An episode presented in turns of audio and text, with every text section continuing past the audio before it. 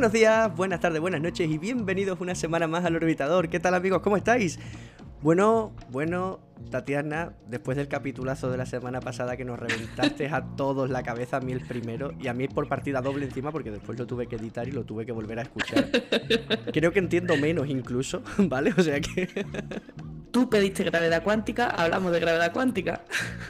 Madre mía, gravedad cuántica, gravedad cuántica de bucles, teoría de cuerdas. ¿Qué capítulos? No sé cómo en media hora se puede reventar tanto la cabeza a una persona, pero bueno. Cuéntame, ¿qué tenemos para hoy? Pues mira, hoy te diré que no vengo sola. Ya empezando por ahí. Eso es bueno. Sí, porque además veo que te hace falta apoyo, que está tienes la gargantita, pobre mía, toca Sí, todos los capítulos de esta temporada me va a pasar algo, ¿te has dado cuenta, no? bueno, hoy eh, teniendo tan cerquita, tan cerquita como tenemos el lanzamiento del James Webb, me he traído una persona, Ángel. Mira, os la presento, ¿vale? Nacida en Santa Cruz de Tenerife, Macarena García Marín se graduó en Ciencia Física en la especialidad de Astrofísica en la Universidad de La Laguna. Posteriormente tuvo el doctorado en Madrid, donde tuvo la oportunidad de trabajar en las simulaciones científicas de MIRI, que es uno de los instrumentos infrarrojos de, de James Webb. Al acabar el doctorado, Macarena trabajó durante varios años en Alemania como miembro del equipo de test de MIRI. En 2015 comenzó a trabajar para la Agencia Espacial Europea y actualmente vive en Estados Unidos trabajando para la ESA en el desarrollo, testeado y diseño de las operaciones científicas y de calibración de MIRI. Y es el líder del equipo de MIRI del Space Telescope and Science Institute. Pero hoy le damos la bienvenida a Macarena que resulta que no está en Estados Unidos, sino en la Guayana francesa. Hola Macarena, ¿qué tal? Hola Tatiana, hola Ángel, ¿qué tal? ¿Cómo están? Muy bien, Macarena, oye, muchísimas gracias por venir, que estás eh, en plena recta final, ¿no? Que acaba de llegar el web allí, eh, ajustito para hacerle las últimas pruebas, los últimos test, comprobar que nada se ha estropeado en el camino hasta allí, meterlo en la cofia, montarlo en el cohete y a las estrellas, ¿no? Y a las estrellas en diciembre, sí, muy contentos de estar aquí, la verdad. Eh, el web, como dices, llegó hace unos días y ahora estamos con todos los preparativos finales para, para el lanzamiento. Muy, muy, muy ilusionados. 18 de diciembre. Fecha ya confirmadísima. Dentro de que eh, si hay mal tiempo, puede que haya algún retraso, o sea, siempre hay Sí, por supuesto, ventana, ventana de lanzamiento, pero en principio todas las luces en verde. Todas las luces en verde. De momento vamos muy bien. Está, está el equipo muy. Todo el mundo muy contento aquí, la verdad. Ya era hora también, ¿eh? Porque llevamos esperando mucho, mucho tiempo al web. Vamos, vamos pero no va a decepcionar. E, esa, esa es la clave. Vamos a empezar con eso porque se ha hablado mucho del James Webb durante los últimos años y por supuesto meses y siempre se le mal presenta como el sucesor del Hubble. Pero realmente el Hubble observa invisible, Webb va a observar sobre todo en infrarrojo, con lo cual son dos misiones completamente distintas, complementarias podríamos decir, pero no viene a sustituirlo. No, efectivamente, son complementarias, pero como bien has dicho, hacen cosas diferentes, con lo cual no, no va a sustituir al Hubble, va a empujar un poco más allá de los límites que el Hubble nos enseñó de, el universo antiguo. El, Hubble nos enseñó eh, galaxias que existieron hace 12.500 millones de años, el web va a ir más allá, enseñarnos galaxias todavía más antiguas, todavía las primeras galaxias, primeras estrellas y cómo, cómo se formaron y evolucionaron. Pero sí son muy complementarios. Vamos a acercarnos a la primera generación de estrellas y a la primera generación de galaxias. Ese es el objetivo. Que estamos hablando de unos 13.000 millones de años aproximadamente. Exactamente. Más o menos. Más, o menos. años arriba, año abajo. 13.500, años arriba, año abajo, pero sí, unos 13.500 millones. Porque eso, esa es una de las cosas guay de, de, observar en infrarrojo, de poder llegar así más lejos, pero hay otras cositas. Por ejemplo, tema de polvos y tal.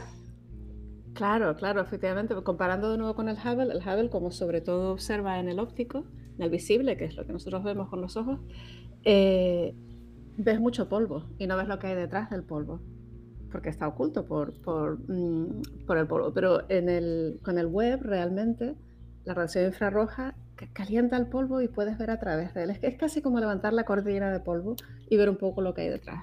Y vamos a ver todas esas estrellas que se están formando, protoplanetas, sistemas planetarios jóvenes, etcétera, etcétera. Entonces todas esas imágenes que en el Hubble eran tan increíblemente espectaculares de nubes de polvo, con colores tan preciosos, la verdad. El web no va a ver eso, el web va a ver lo que hay detrás de todo eso, lo cual lo va a complementar. O sea, podríamos estar diciendo, haciendo así un, un símil muy tonto, que el Hubble es como una cámara de vigilancia diurna en la que ve cositas que están iluminadas y el web sería como una cámara infrarroja, una cámara nocturna que nos va a permitir ver lo que el Hubble no es capaz de ver. Sí, es un buen sí. Es como estas típicas películas donde hay un comando trabajando de noche que no ves nada. Te pones las gafas y ves todo animales, personas en infrarrojo, porque el infrarrojo lo que, lo que ves es temperatura. Entonces sí, es un muy buen símil. Pues qué chulada, qué chulada, porque se nos escapan muchas cosas, sobre todo en los núcleos de las galaxias, donde se encuentran esos agujeros negros que a la gente para nada le gusta y para nada le interesan, esa, esos objetos estelares, y vamos a poder estudiar ¿no? esos núcleos y por supuesto esas galaxias tan débiles, tan antiguas ya, que es totalmente imposible verlas en, visible. Sí, en visible no podemos, no podemos llegar tan atrás, sobre todo con el Hubble, no, no tenemos la sensibilidad eh, que se requiere. Además, eh, esas galaxias cuando emitieron su luz esa luz ha estado viajando hacia nosotros 13.500 millones de años y en el proceso de viajar hacia nosotros se ha, digamos, extendido y se ha movido hacia el infrarrojo. Podemos, por eso utilizar el infrarrojo es un poco como mirar hacia atrás en el tiempo. Es literalmente como mirar hacia atrás en el tiempo. Vemos eh, el pasado muy lejano. Respecto al fondo cósmico de microondas, Macarena, ¿Nos podría aumentar algo más de conocimiento de lo que ya nos han aportado, por ejemplo, radiotelescopios en, infrarrojo, por ejemplo, también? ¿Se podría sacar más definición del, fondo cósmico de microondas? ¿Con web te refieres? Con web. Es decir, la palabra lo indica, sé que son microondas, ¿vale? Pero simplemente por, por no quedarme con la duda. no, no, no. Si te refieres, eh, si te refieres a cosas como la misión COVID y Planck, toda esa, toda esa radiación cósmica de microondas, el web no va a llegar tan atrás, no va a poder ver eso, pero va a ser muy complementario porque al final en astronomía, como, como ya sabes, es, todo es las pequeñas piezas de un puzzle cósmico que, que tenemos que buscar. Entonces, eh, esas misiones de radiación cósmica de microondas es muy, mucho más atrás en el tiempo.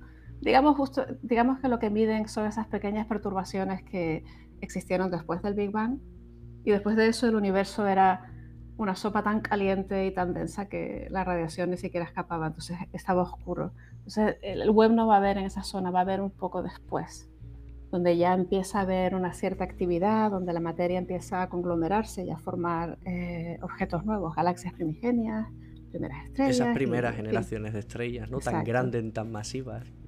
Exacto. Fíjate, has utilizado... Sí, sí, perdona, dime. No, no, que has, usado un símil que me ha gustado mucho, que es como las piezas, ¿no? Vamos encontrando las piezas y vamos montando el puzzle, ¿no? De, la historia del universo y de cómo es el universo. Pero sabemos las piezas que nos faltan, es decir, ¿qué queremos buscar? ¿Qué, qué, vamos a encontrar o qué se pretende encontrar con, con web?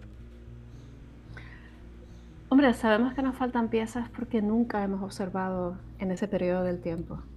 Entonces, sí, hay, hay, ideas sobre lo que se va a encontrar, pero realmente nunca lo hemos visto. Entonces, en el sentido, tenemos una ignorancia total de lo que va a haber ahí, porque es que nunca lo hemos observado con ningún tipo de telescopio. Entonces, en ese sentido, eh, cuando hablamos de observar el universo primigenio, mm, nunca lo hemos mirado. Si hablamos ya de observar eh, el universo más cercano, digamos sistema solar o nuestra galaxia, galaxias más cercanas, lo que Webb va a aportar es mucha más sensibilidad y mucha más resolución espacial, mucho más detalle en sistemas que están muy estudiados, pero todavía no tenemos todas las respuestas. Y todavía es como mirar algo en microscopio, eh, bajo un microscopio. Cuando lo ves en tu mano, pues te puede parecer, no lo sé, una mota de polvo te parecería de una cierta manera, pero bajo el microscopio verías toda la estructura, todos los detalles, si tiene colores, en fin, todas esas cosas. Entonces, siempre es cuestión de el nivel de detalle y el nivel de conocimiento que puedas adquirir con ese detalle. Yo estoy impaciente, ¿eh, Tatiana? Hombre, ya ves. Para, para, todo esto que nos está contando Macarena, eh, vamos a tener cuatro instrumentos. Eh, son tres para infrarrojo cercano, que es el NIRCAM, el NIRSPEC y el NIRIS, ¿no? Y luego está MIRI, que es en el que trabajas tú, que es para infrarrojo medio. Entonces, si nos puedes contar un poquito, a ver, mm, eh, por, qué, es tan interesante Miri y, la diferencia que vamos a tener si vamos a mirar un infrarrojo más cercano o un infrarrojo más medio. Ahí yo tengo una, pregunta, es decir, eh, ¿qué diferencia hay entre el medio, el lejano, el cercano en, tema de infrarrojo? una manera directa de pensar en ello es eh, temperatura. Cuanto más lejano del infrarrojo, más frío el objeto que estás viendo. Se ves más a través del polvo, no te afecta tanto la extensión del polvo y ves los objetos. Es como una cebolla, vas pelando diferentes capas de la cebolla, entonces cada longitud de onda te da una capa distinta. Entonces infrarrojo medio, digamos, un poco más externo, si quieres.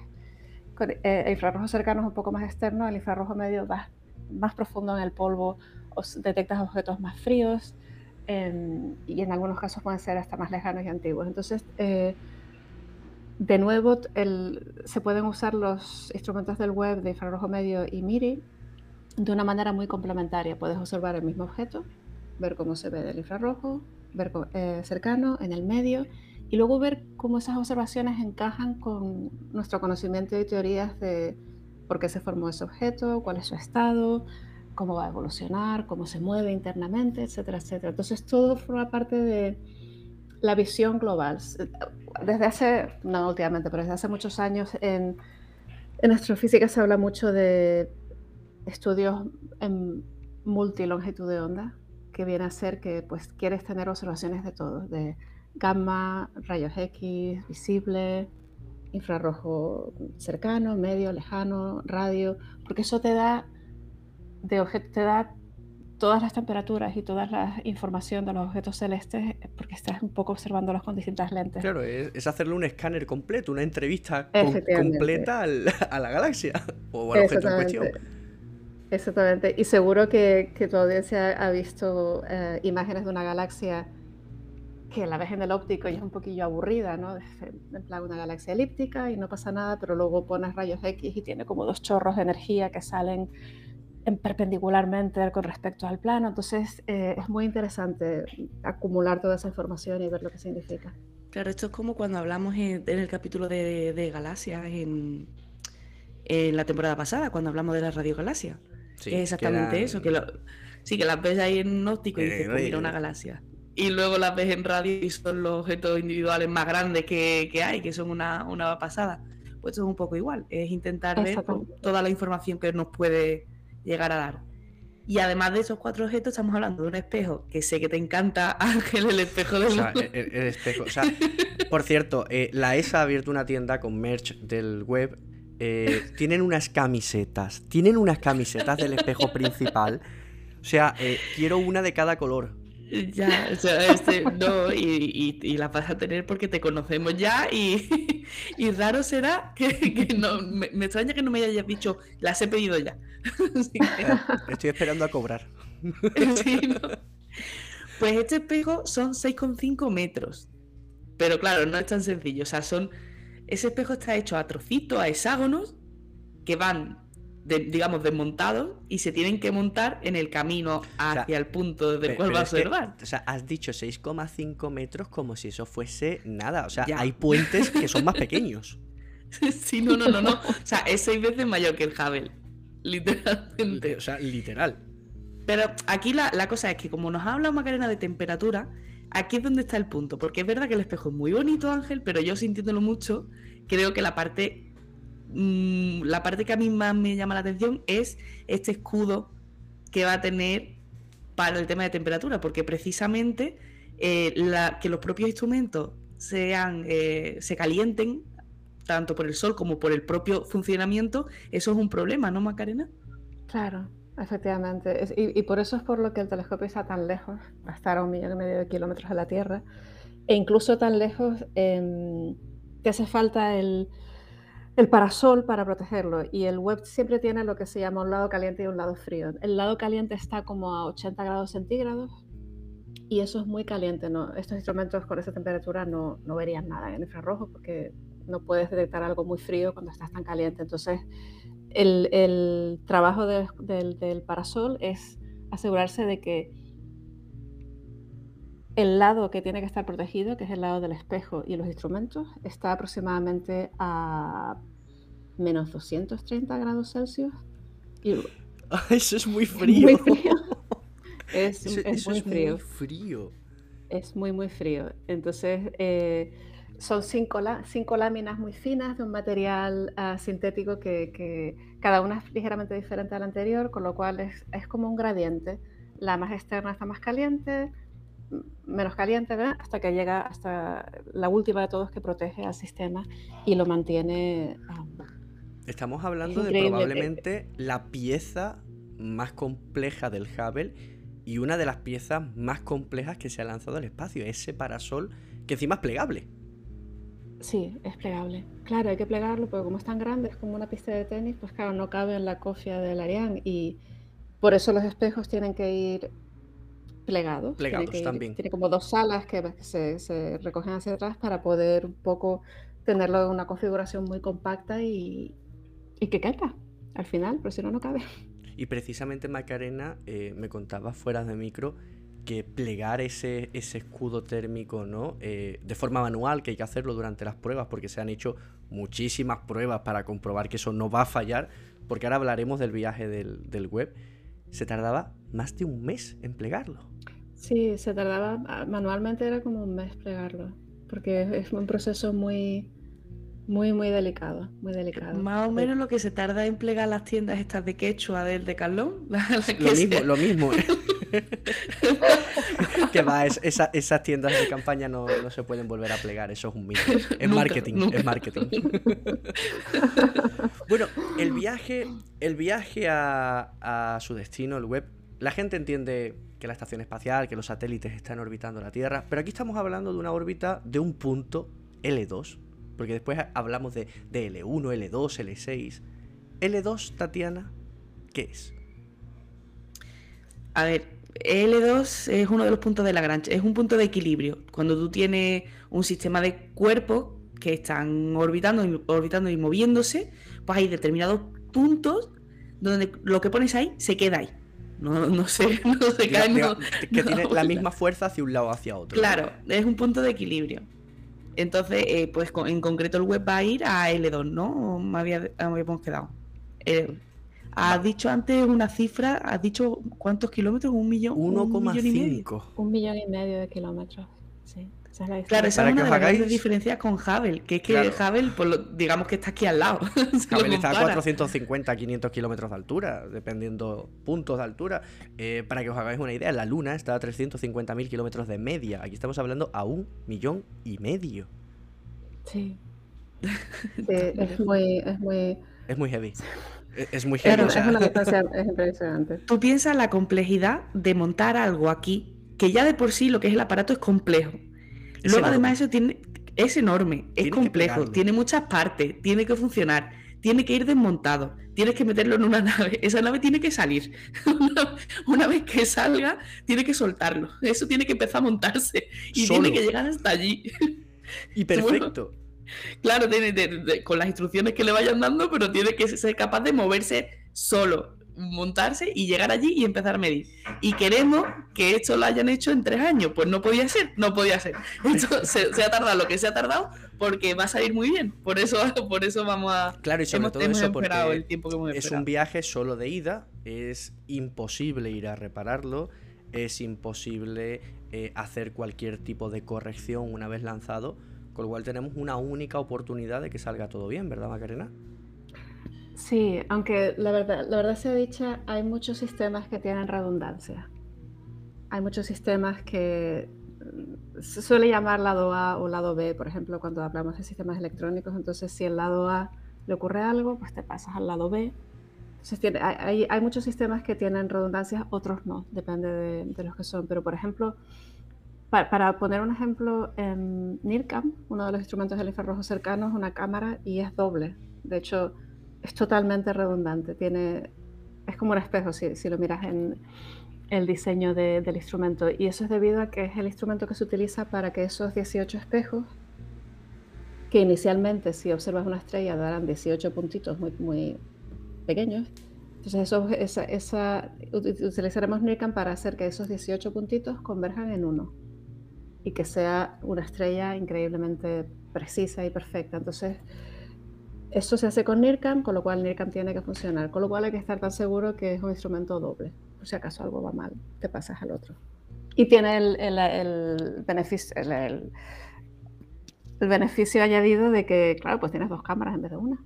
Tienes dos módulos que luego para observar es muy práctico. Claro. Es, eh, eh, eh, web es, es, increíble. O sea, quiero la camiseta. Quiero la camiseta. voy, a, voy, a hablar del espejo. ¿Por qué dorado? ¿Por qué de oro? Cubierto de oro. O sea, es de oro. Está, cubierto de oro. Está cubierto de oro. Es de, em, el material básico es berilio, que es un metal muy ligero, que muy resistente a cambios de temperatura y al estrés de lanzamiento y todo esto. Em, y está recubierto de oro porque el oro refleja bien las longitudes de onda infrarroja, que es lo que queremos para, para el web.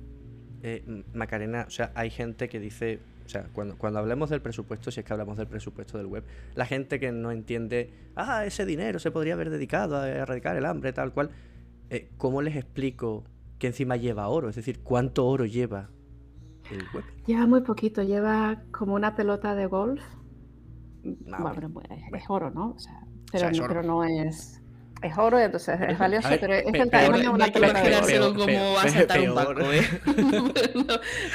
no es un lingote de oro ni, nada así. temporada 4 de la casa de papel montándose una, una nave espacial para ir a coger el web. ya, a todo esto, a todo esto, ¿hemos explicado por qué se llama James Webb o esa parte la hemos dado por hecha? Bueno, a ver, yo estaba pasando un poquito por encima de puntillas porque en las últimas semanas ha habido cierta controversia en torno con el nombre. Eh, entonces, no quería meterme mucho en ese tema, pero bueno. E, es un nombre de alguien muy importante, ¿verdad, Macarena? Un administrador de la NASA durante la época de las misiones Apolo. Entonces se eligió nombrarlo, digamos, en, honor de él. Pero es cierto que ha habido cierta controversia últimamente con la elección del nombre por las políticas eh, que se hicieron en el momento pero NASA tomó la decisión de hacer una investigación, investigar en detalle si, las, si lo que se decía eran realmente hechos fundados, etcétera, etcétera. Y de hecho han estado en contacto también con, con ESA, que apoya la, la, la investigación y entiendo yo que finalmente lo que han dicho es que no encontraron base para cambiar el nombre. No sé si habéis oído algo diferente. Y además, sí, el, nombre se queda, no decían que no había suficiente. Evidentemente, pues Twitter arde siempre, da igual lo que pase, Twitter arde. pero después de tantos años hablando del James Webb, da igual el nombre que le hubiesen puesto. Seguiría siendo para todos el James Webb. O sea, es como si al Hubble le cambias ahora el nombre, da igual. O sea, va a seguir llamándose Hubble, ¿no? Pues, pues en el caso del web va a ser va a ser igual. Además, como que ya se le ha cogido cariño, ¿no? El web. Como que lo conocemos de toda la vida. el pobre mío todavía no ha despegado y ya, y ya lo conocemos de toda la vida. Sí, sí. De hecho, casi todo el mundo lo está llamando web ya, casi nadie usa el primer nombre. claro. ¿Cuánto tiempo más o menos de vida le damos? Eh, el requerimiento de la misión son cinco años de vida, pero pensamos que va a durar hasta 10 años. A mí, eso, a mí eso me encanta de las misiones espaciales, es decir, eh, el requerimiento suelen ser tiempos relativamente cortos, ¿no? Si pensamos en la inversión, la complejidad, que, muchas veces las misiones se planean eh, con mucha menos vida útil de lo que se ha tardado en poner en marcha, ¿no? Y de construir. Por ejemplo, Inside, eh, por ejemplo, Curiosity, eh, Hubble mismo. Pero después las cosas duran una... O sea, Hubble lleva 30 años ahí arriba. Sí. Las cosas... Claro, porque cada pieza de, cada pieza del telescopio, eh, cada mecanismo, cada elemento de la electrónica se valida en tierra. Se hace una serie de test y dice, vale, pues esta pieza en concreto la podemos mover, yo qué sé, un millón de veces. Y ese millón de veces significa en tiempo real, pues serán X años. Entonces tú lo validas para ese tiempo. Eso no significa que no pueda durar más. Eso significa que garantizas que, mm, o sea, lo que se está garantizando es que va a durar un cierto número de años, pero eso no significa sino que después probablemente continuará funcionando. Entonces, en el, en el caso de web es interesante porque parte de, parte de los cinco años de la limitación era la cantidad de combustible que se le podía poner a bordo, que requiere combustible. La órbita de la que hablamos antes, la L2, eh, no es 100% estable, es solo semi-estable, entonces requiere pequeñas correcciones de vez en cuando. Para esas correcciones necesitas combustible. Entonces, em, hace unos años, con los últimos cálculos de la masa del, telescopio, etcétera, se vio que se podía añadir más combustible todavía y había espacio para añadir más. Entonces, eso ya dio pie a pensar, bueno, esto seguro que va a durar. O bueno, seguro, esperemos que dure hasta 10 años porque tiene más combustible. O sea, tenéis eh, la mejor política de garantía del mundo. O sea, los ordenadores los venden ahora, dicen 24 meses de garantía y al 23 y medio te está ya dando fallos. O sea que eh, vosotros hacéis cosas para 5 años y duran 30. O sea. Sí, sí. Pero también hay que tener en cuenta, el espacio en cierto modo es un entorno muy... es un entorno duro, es un entorno... Eh, tienes micrometeoritos, tienes rayos cósmicos, hay, muchas cosas que pueden afectar a tu... Tienes el lanzamiento, claro, que el lanzamiento es un, es un evento súper dramático, digamos, todas esas vibraciones y todas esas ondas de sonido. Entonces, tienes que garantizar que todos estos componentes van a sobrevivir em, al lanzamiento y a la vida en el espacio. Y, cuando hablo componentes me refiero desde el tornillo más pequeño hasta un segmento del espejo, todo tiene que estar validado y verificado para, para eso. Con lo cual sí, las cosas por suerte duran, duran bastante. O sea, mm, ojalá hicieseis un embrague para mi coche, de verdad. Eh, viviría mucho más tranquilo si, si, el embrague de mi coche estuviese hecho por la ESA, la verdad. Eh, Macarena, no quiero robarte tampoco mucho más tiempo, pero estás en la Guayana francesa. Tienes el web apenas 2-3 kilómetros de donde tú estás. ¿Qué ambiente se respira ahí? Mucha ilusión. Está todo el equipo muy, muy emocionado, la verdad. Porque han sido muchos años de esfuerzo, de camaradería. Eh, siempre, cada vez que hay una campaña de testeado, una, una, de las mejores partes es reunirte con todo el equipo y trabajar juntos y todo eso. Pero ahora, claro, encima de eso estamos aquí. Y está tan cerquita todo y está... Es un ambiente fantástico. La verdad es que estoy muy contenta de haber podido, de haber podido venir. Me siento muy afortunada. Te envidio muchísimo. Ya ves. te, envidio muchísimo. Yo te quiero hacer dos preguntas nada más y ya te dejamos tranquila. Eh, la primera pregunta es, si tú dispusieras de tiempo del web para apuntarlo donde tú quisieras, ¿Lo has pensado alguna vez? Dirías, pues yo me encantaría a, esto. ¿Estaba por pensarlo alguna vez? A un espacio vacío. Sí, de, hecho, de hecho, yo tengo, tengo mucha suerte porque yo formo parte de algunas propuestas científicas que, que han sido exitosas. Entonces, pero vamos, si, si mi objeto favorito, entre comillas, eh, que lo, lo, lo, intentaré en el futuro, hay una galaxia que se llama ARP 299 que es una galaxia que estudié durante mi doctorado, muy famosa, es una galaxia en interacción, que se ve cómo se está empezando a deformar y tiene como mucha estructura, muchas estrellas. El proceso de colisión de las galaxias empezará a... Colisión suena muy dramático, pero en realidad sí, el proceso de fusión de las galaxias, digamos, no colisión, va a hacer que se genere formación estelar. Entonces me gusta mucho estudiar ese tipo de objetos y si pudiera elegir hoy para observar algo mañana, por ejemplo, sería eso. Y uh, algunos proyectos en los que estoy involucrada incluyen observación de galaxias eh, cercanas y en el universo profundo y también de la zona del centro galáctico. Sagitario. Qué guay. Es, que Sagitario, o sea, cualquiera que se dedique a la astronomía en cualquier nivel, Sagitario es su zona favorita del cielo, o sea. Sagitario es maravilloso. El pasaje es muy brillante. Eh, entonces, para los instrumentos del web son tan sensibles que solo puedes utilizar ciertas configuraciones eh, y de cierta manera, pero como es tan brillante, puedes saturar los vectores. ¿Eh? le ponemos una gafita de sol o algo para O sea, al, al Hubble se le puso de vista, pues al web se la ponemos un poco de sol y ya está, ¿no? Qué guay. Y la última ya, y ya sí que tal.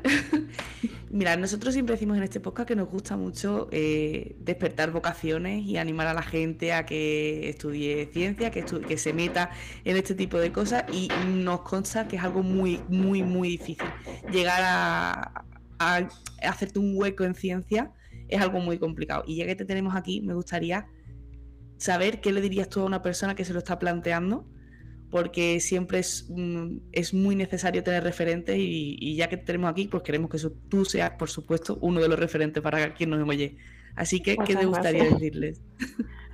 Pues yo les diría que es cierto que es difícil, es cierto que requiere mucho trabajo, pero también es cierto que alguien va a hacer ese trabajo. Con lo cual, ¿por qué no tú? Quiero decir, si, si alguien que está ahora planteándose cualquier carrera de ciencia o de tecnología, eh, da, imagina que da un poco de miedo, o por lo menos en, en, mi caso al principio era un poco como, vaya, pero esto realmente habrá alguna posibilidad o no.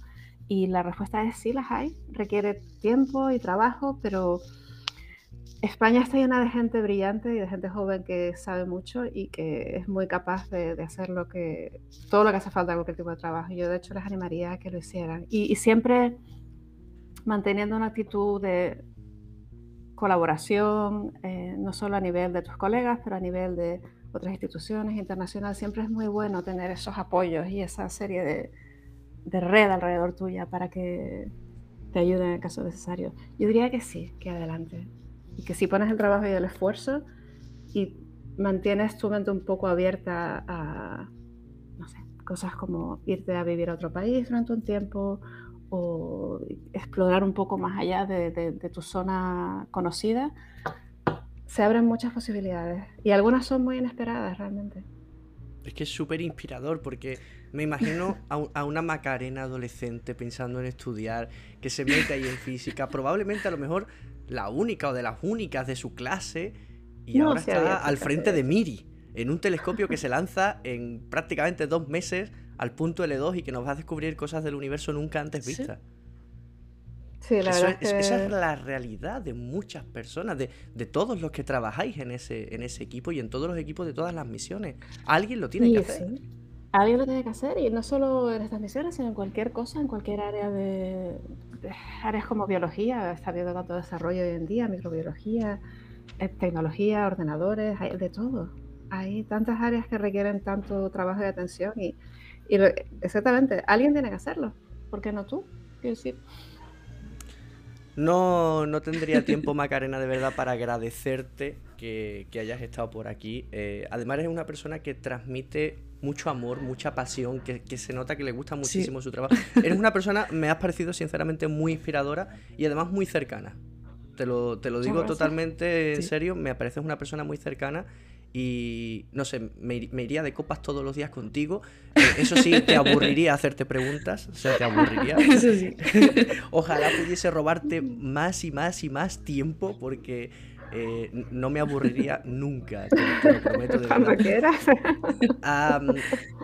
contaremos contigo cuando se vean las primeras imágenes del web para comentarlas.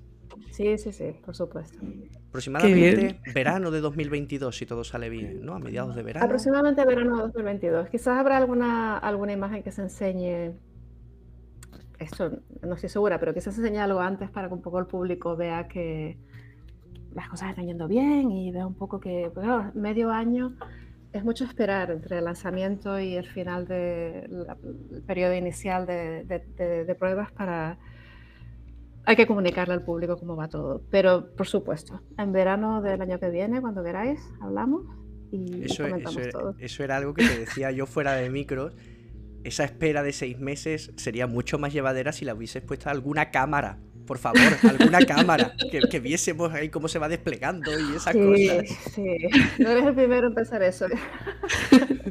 Oye, de hecho, amigos míos decían, deberíamos mandar unos los satélites estos son como pequeños cubos alrededor. Claro, pedirle, un par de ellos a Elon si le sobran. Tiene miles ahí arriba que, muy, se Muy arriesgado, muy arriesgado. Hay que mandarlo tal y como se ha planeado. En, Amazon no, os da tiempo a que os llegue un par de GoPro que eso lo pesa lo, ponéis ahí y ya está. Nada, eso no, no hay que recalcular pesos ni nada, eso lo, pones ahí ya es, es una GoPro, venga ya, es una GoPro, siempre hay márgenes. Siempre se juega con márgenes. Desde luego, sí que eres un ansia. Espérate que cuando lleguen las primeras imágenes. Pero no molaría, no molaría un montón ver cómo ese espejo se abre en mitad del oh, espacio. Así con, una musiquita clásica de fondo. O sea, hemos visto un Tesla rojo dar vueltas a la Tierra y no vamos a ver cómo se despliega el web. Ah, e, e, eso me parece un fallo gordo, Macarena, lo siento.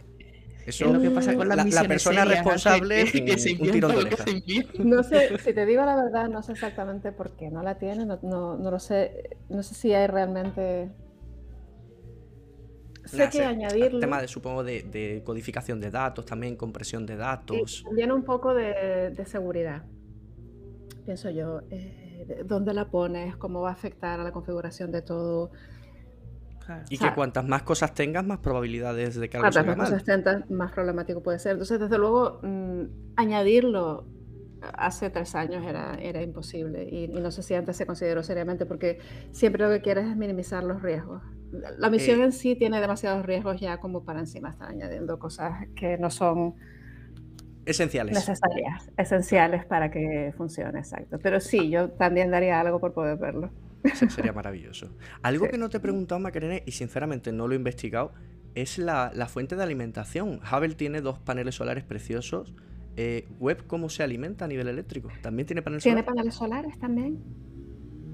Sí, me parece que tiene- suena por, el- por el ladito, me- uno cuadradito puede ser. Tiene paneles solares, sí, por, por laditos. Son de las primeras cosas que se despliegan. em, aproximadamente a la media hora después del lanzamiento, cuando empiezan a desplegarse los paneles solares y, pues claro, necesitas esa energía para, para, em, que funcione toda la electrónica. Y luego, aparte de eso, tiene lo que comentábamos antes, combustible para pequeñas correcciones. Y si, si has visto alguna de las simulaciones de lanzamiento, inyección en órbita, en algunos momentos ves como un pequeño empuje de energía, como una pequeña eh, emisión de los boosters, y eso es el combustible de a bordo para corregir el, eh, la trayectoria, digamos, y que llegue a su destino. Pues de verdad, Macarena, muchísimas gracias. Me quedo con Encantada. ganas de hablar de muchísimas cosas más, es decir, plazos de misión, eh, esas investigaciones que se van a hacer, todo lo que tenemos que dejar fuera por tiempo, pero no te pienso robar ni un minuto más. Así que de verdad, de verdad, de verdad, de verdad, muchísimas gracias, pero muchísimas, muchísimas. Muchísimas, muchísimas gracias. Y, y A vosotros, de verdad. el verano que viene estoy deseando volver a hablar contigo y, y que veamos esas imágenes y las comentemos porque tengo muchísimas ganas además de ver esa comparativa Hubble Web y, y una imagen. En fin, ve- vete porque no me callo. Vete porque no me callo. Pues nada, muchísimas gracias, de verdad. Y sí, hablaremos, bueno, no pronto, pero el año que viene seguro. O bueno, si queréis hablar en medio de para cualquier otra cosa. Ay, yo te mando un WhatsApp todas las noches, ¿eh? Para que por mí no hay problema. Mira que aquí se le coge la palabra a la gente, Macarena. Que yo le dije, que yo le dije un día, vamos a charlar un rato y mira, pues segunda temporada. Ay, pues chicos, de verdad, muchísimas gracias por estar aquí. No os vayáis porque tenemos que hablar de las noticias de esta semana, a ver qué ha pasado esta semana en el universo. Así que esperamos que os haya gustado mucho. Y ahora mismito nos vemos.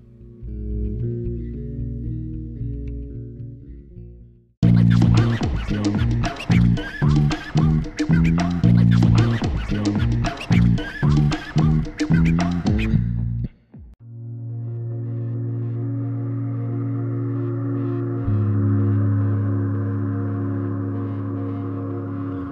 bien, pues vamos con las noticias, pero antes, qué amor Macarena, ¿eh? Qué persona más maravillosa Tatiana. ¿Te ha gustado a quién te traigo, eh? No, pero a, a mí, ¿sabes lo que me impresiona, Tatiana? Que hemos estado con Alicia Sintes del AIGO y ahora hemos estado con, con Macarena García, ¿no? De- del web.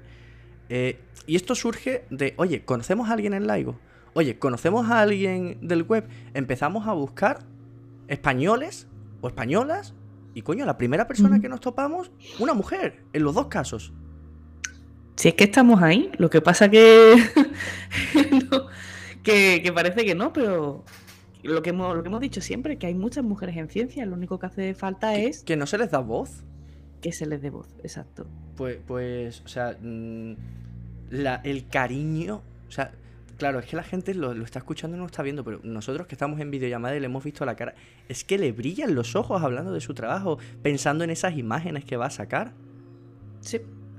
Sí, sí, y además es una persona encantadora que no ha titubeado en ningún momento, desde el primer momento que, que escribimos diciéndole si le apetecía pasarse, la respuesta fue sí, no preguntó nada más.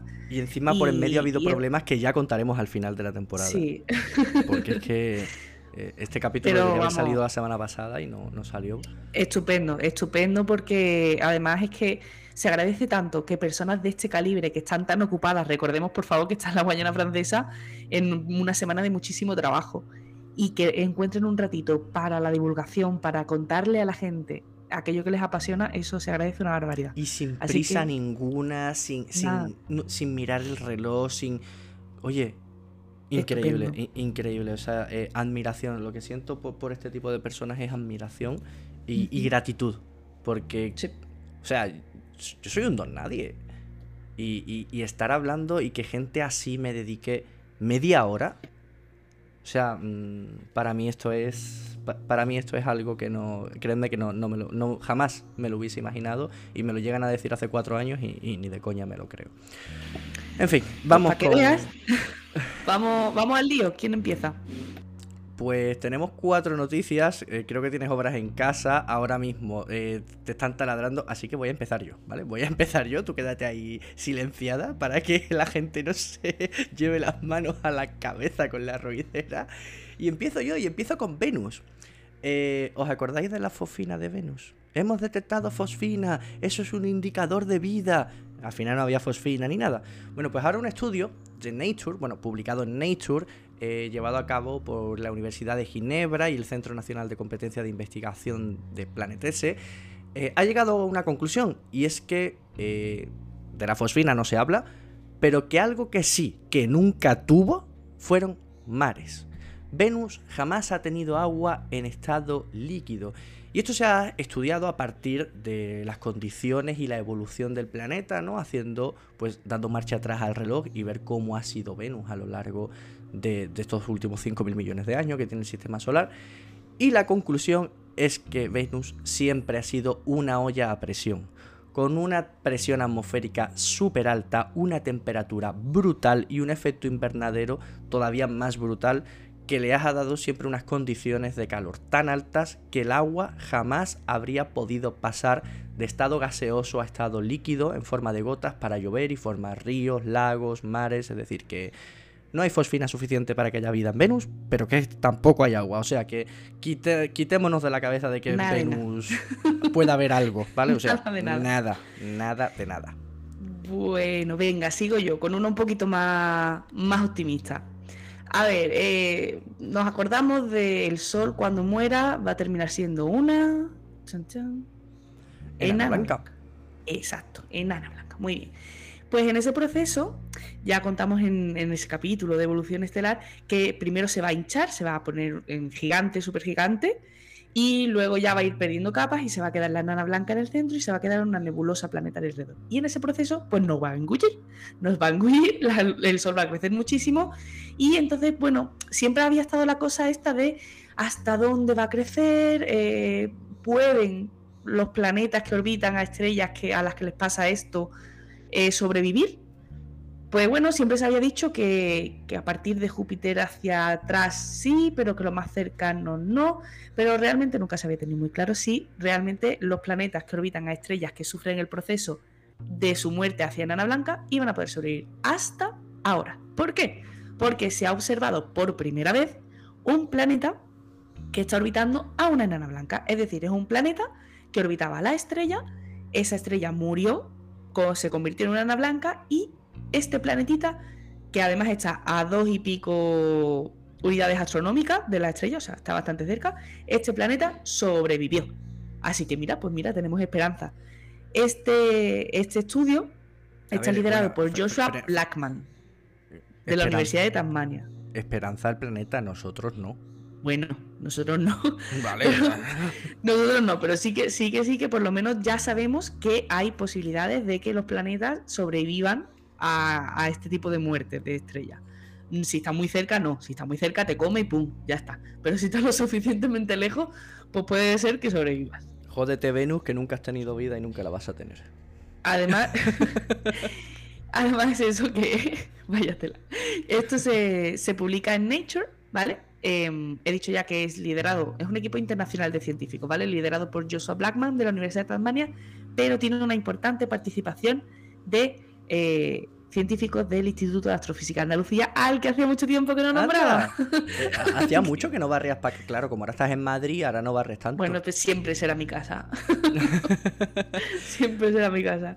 vale. Entonces, eh, pues eso, que es eh, ver este sistema es un poquito como mirar el futuro del sistema solar. Y puede ser que algún planeta, ¿no? pues, sí, un poquito de esperanza, por eso te digo, mola.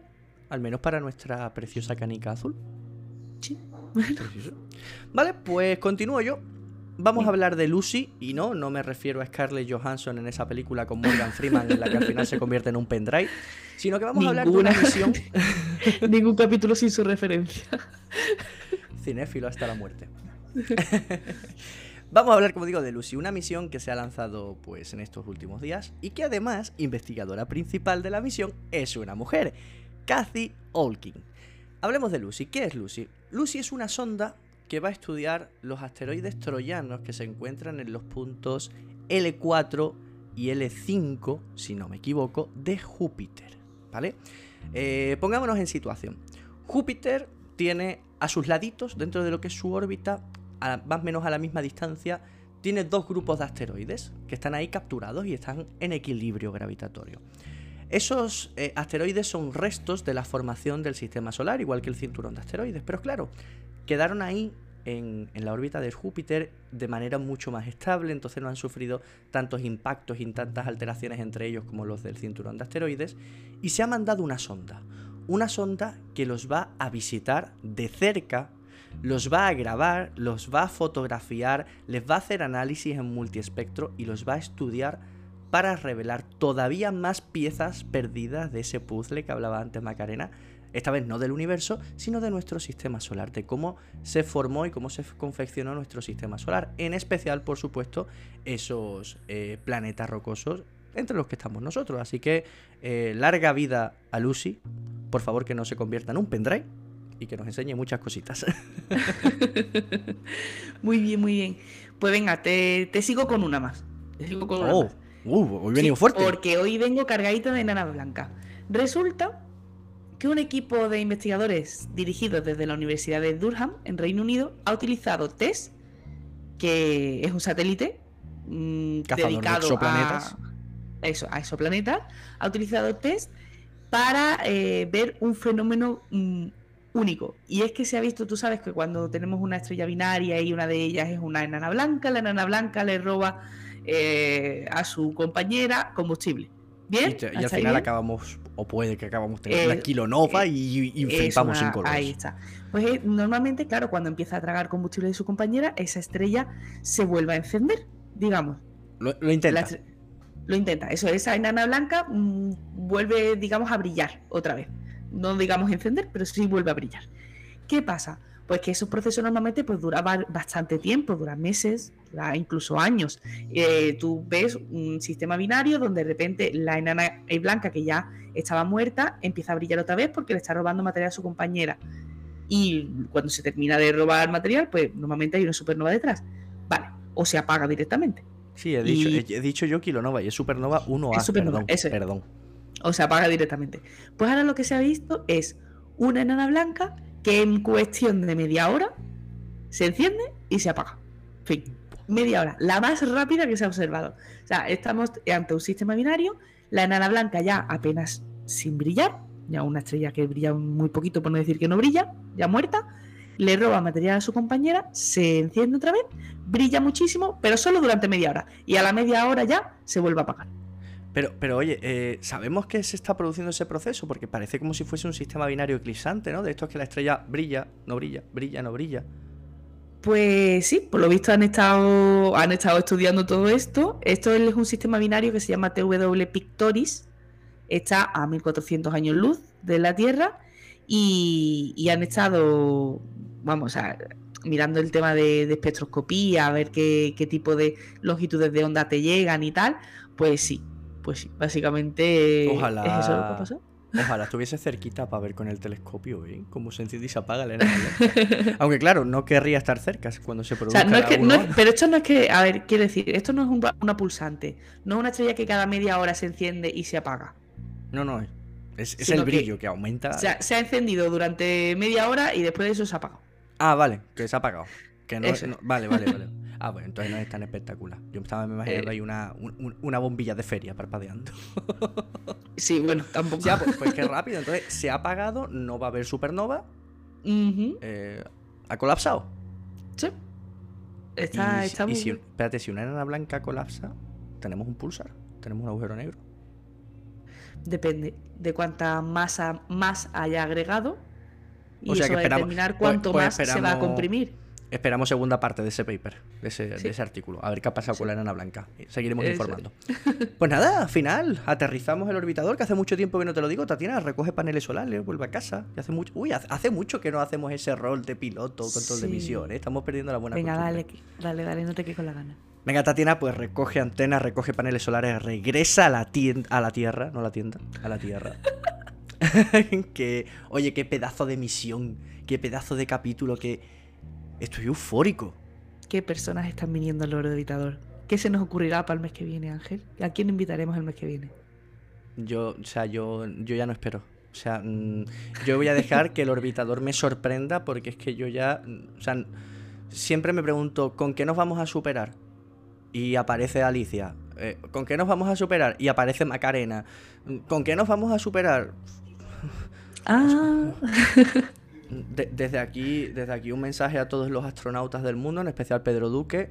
Eh, si en algún momento te apetece estar por aquí charlando del espacio, ¿vale? No, no tanto de política, eso aquí no nos va. Eh, de, No. de tu vida pasada, ¿vale? Eh, oye, brazos abiertos. muy, Muy bien. bien, pues chicos, muchas gracias por acompañarnos una semana más. Recordaros que los jueves estamos de consultorio, tanto Tatiana por Instagram como yo por Twitch, así que mandarnos Sí. todas las preguntitas que queráis. Si estáis escuchando esto desde Apple Podcast, Spotify, cualquier otro sitio, pues ya sabéis, contactáis por nosotros por Instagram, por Facebook, por nuestras respectivas páginas web, por donde queráis. Y si lo estáis escuchando en iVoox, oye, directamente ponernos un comentario que a las pocas horas solemos responder. Que estamos aquí, es. estamos aquí. Que hay alguno, hay alguno por ahí. ¿Algún sí, comentario, hay. alguna preguntilla? Hay cositas, hay cositas. En Evox generalmente, por cada capítulo siempre hay alguien ahí comentando, haciendo Sí, preguntas, dándole enhorabuena. Me gusta, me gusta que, que os guste el programa y que lo sigáis. Trabajamos mucho para mejorar vuestra experiencia. pues chicos, desde control de misión, corto y cierro. Hasta luego.